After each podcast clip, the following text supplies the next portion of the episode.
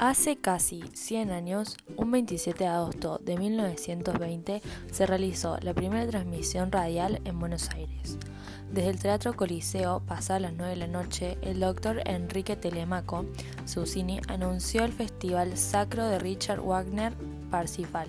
con la actuación del tenor maestri, el barítono Aldo Rossi Morelli y la soprano argentina Sara César, acompañados por la Orquesta de Teatro Costanzi de Roma, dirigida por el maestro Félix von Weingarten.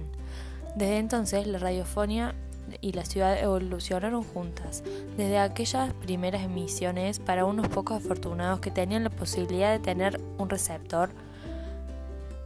pasando por la aparición de las primeras estaciones en 1922, las primeras FM en 1946, las FM de baja potencia en los 80 y las más actuales radios online, y la ciudad también cambió su fisonomía.